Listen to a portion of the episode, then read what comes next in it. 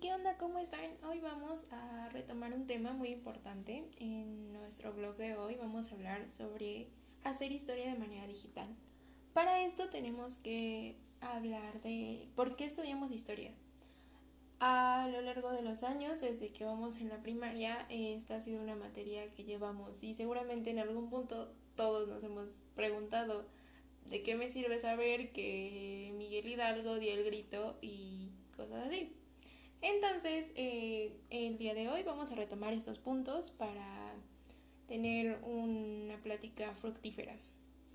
Em, hace algunos años, cualquier persona que necesitara información para realizar algún trabajo o que quisiera saber cualquier cosa o incluso consultar cómo se, cómo se escribe una palabra o, o algo así, tenía que acudir a un documento impreso para como el diccionario y enciclopedias. Para todos. Esto fue muy, muy molesto ya que ir a la biblioteca, esperar horas para investigar dos páginas y todavía tener que transcribirlas a hojas en blanco era muy pesado, pero se mantenía esa esencia del aprendizaje, o sea, desde siempre todos estamos acostumbrados a que las cosas sean así.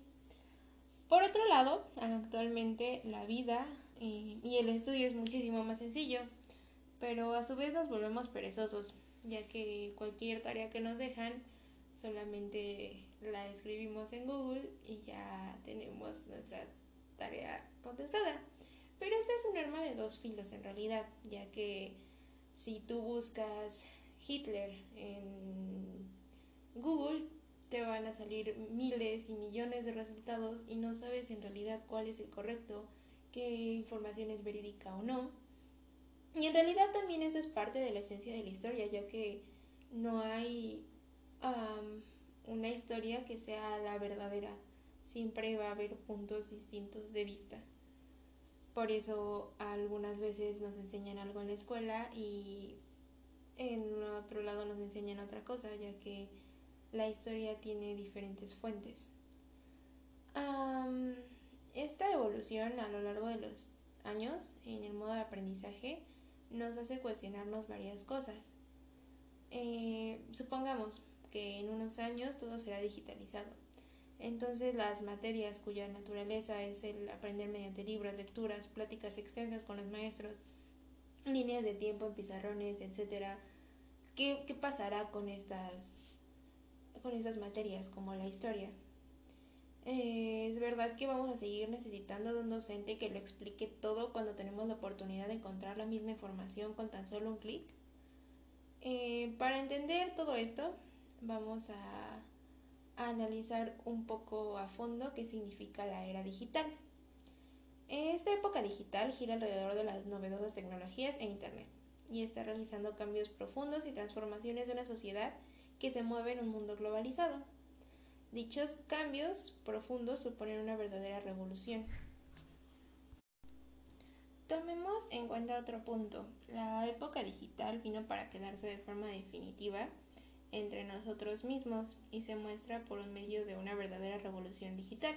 A esto nos referimos con Internet, con las computadoras, los dispositivos, las TIC, los foros, los chats, los blogs, los medios de comunicación, etc. Esta vida está transformando de manera clara e intensa nuestros hábitos. El lenguaje, la vida, las prácticas entre personas, el socializar y también de forma indirecta o directa eh, nuestra manera de estudiar. Además, todo este nuevo mundo tecnológico implica un desafío para que los individuos logren asimilar los conocimientos, reacciones y capacidades por consiguiente, eh, podemos aprovechar cada uno de los beneficios de esta era digital y aquí se plantea eh, la parte educativa. Vivimos en una aldea global, para que lo entiendan de mejor forma, y en la era de la información. Es una era de cambio, eh, de incremento de interdependencia y de la complejidad sin precedentes. Hablamos de que es todo está tan digitalizado que no podemos estar sin nuestro celular más de un rato porque ya estamos preocupados por qué está pasando o por contestar mensajes. Y ahora, para un mejor análisis, vamos a ver las distintas épocas por las que hemos pasado para llegar aquí, a este mundo digital. Eh, primero pasamos por la época de piedra. En esta época la principal actividad que teníamos era la caza, la pesca y la conservación de los alimentos. Después pasamos por la época agrícola, en donde nuestras principales actividades eran la agricultura, la ganadería y el intercambio comercial. Eh, y después pasamos por la época industrial, en la que la actividad de todos los seres humanos eh, era el trabajo con las fábricas. Y por último la época de la información, que es de 1975 hasta nuestros días, en donde la principal actividad de los seres humanos tiene que ver con la adquisición de pensamiento, análisis, recreación y comunicación de información. Entonces ahorita eh, estamos en la época de la información y tuvimos que pasar por mucho para llegar hasta aquí. Es impresionante todo lo que ha evolucionado el ser humano a través de, los años. Eh, nadie pensaría en regresar a través de, del tiempo a la época de la agricultura o de la industria porque ahora todo lo tenemos mucho más fácil. Em, la fuerza física se ha sustituido por la fuerza física animal, está empleada por la energía, por la administración digital. Es, ya no necesitamos tanto de... Hay trabajos incluso que se han ido sustituyendo por la digitalización. Entonces, em, ¿qué afecta? O sea, aparte de lo que ya mencionamos, que hay algunos trabajos que se han ido eliminando gracias a la digitalización, ¿en qué más afecta la vida cotidiana al ser humano? Vamos a tomar en cuenta algunos datos. Estos datos a analizar nos los proporciona Fontcuberta y nos dice que en 2008 se efectuaron más de 31 millones de búsquedas eh, al mes en Google y en 2006 esta cifra era solamente de 2.700 millones. O sea, sí dimensionan la cantidad de búsquedas que hay diariamente en Google. Y por otro lado, también podemos tomar en cuenta lo siguiente. Internet es la tecnología que en la historia de la humanidad más rápidamente ha infiltrado en la sociedad. Eh, por ejemplo, el teléfono necesitó 75 años, la radio tan solo 38, para llegar a los 50 millones de audiencia, claro. La televisión 15 y el ordenador 7. Eh, pero Internet solamente logró todo esto en cuatro años. En el año 2010, más de un cuarto de la población mundial estaba conectada a Internet. Es impresionante saber todo el alcance que ha tenido eh, el Internet en, en el mundo y en las sociedades. Y después de conocer todo lo anterior, nos volvemos a hacer la pregunta, ¿de qué manera afecta o beneficia toda esta evolución al rubro educativo? Teniendo presente las peculiaridades de este escenario tan complejo, en la época de la información nos conviene concretar los probables efectos del mismo, en los procesos de socialización, de desarrollo de novedosas generaciones y entender los nuevos desafíos que se plantean. O sea, se tiene que cambiar el obsoleto sistema educativo contemporáneo si se desea favorecer el proceso de crecimiento y de entendimiento de las futuras generaciones, claro. Para mm, entrar un poco más en nuestro tema, vamos a recordar cómo fue que se empezó a impartir la historia como una asignatura.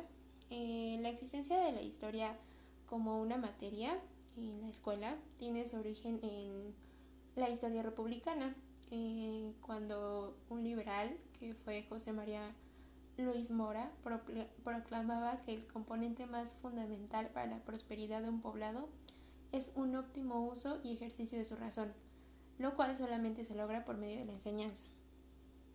Los procesos de educación fueron más un objeto de meditación hacia 1844. Manuel Baranda, secretario del Ministerio de Justicia de Instrucción Pública, en su memoria señalaba la ineficiencia de ellos, así como la necesidad de ofrecer un orden jerárquico y congruente a las materias que integraban los planes de análisis.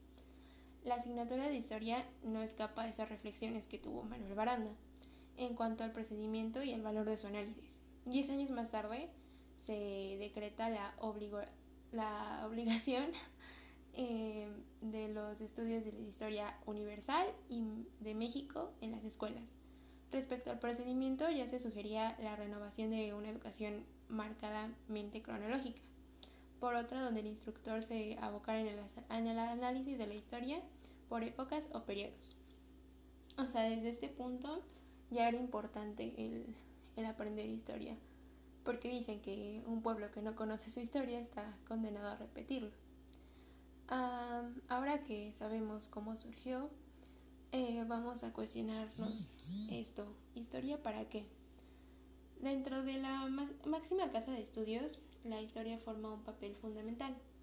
Sobre ella está fundamentada la identidad de una nación, ya que generalmente aprendemos y tomamos como cierta la historia de nuestro país de acuerdo con lo que nos enseñan en un aula.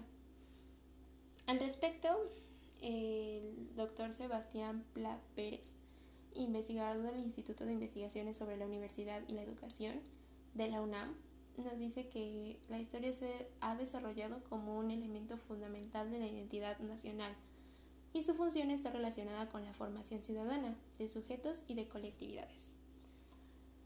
También, por otro lado, nos dice que la historia depende del momento histórico, es decir, que está directamente vinculada a lo que el Estado determina en cada, en cada periodo y aunque hay una historia oficial, no necesariamente siempre ha sido la misma. Este es el punto que tocábamos al principio. También por otro lado tenemos que tomar en cuenta que la historia siempre va a ser política, por eso siempre genera mucho debate, ya que como mencionamos la historia no, no siempre va a ser una historia verdadera. Cada hay muchas fuentes, cada persona tiene una fuente distinta. Pero bueno, la historia para ser enseñada en, en un salón pasa por ciertos filtros también podemos darnos cuenta de que la historia juega un papel fundamental en, tu identidad como, como mexicano. Tienes que saber cómo fue que, llegaste a este, hasta este punto, cómo fue que tienes la oportunidad de votar, cómo fue que... Ah, sí, que sucedió todo esto y cómo fue que hasta este punto te encuentras aquí.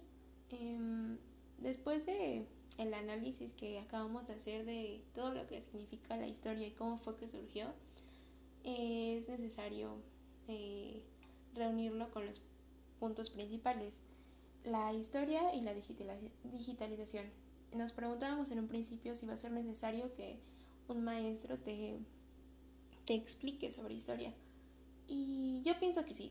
En realidad no, como hablábamos anteriormente, la, historia no tiene un, una fuente específica, tiene distintas, pero en Internet son muchísimas, son millones de, de, fuentes las que encontramos y al realizar una búsqueda no estamos seguros si lo que el conocimiento que estamos adquiriendo es cierto o no.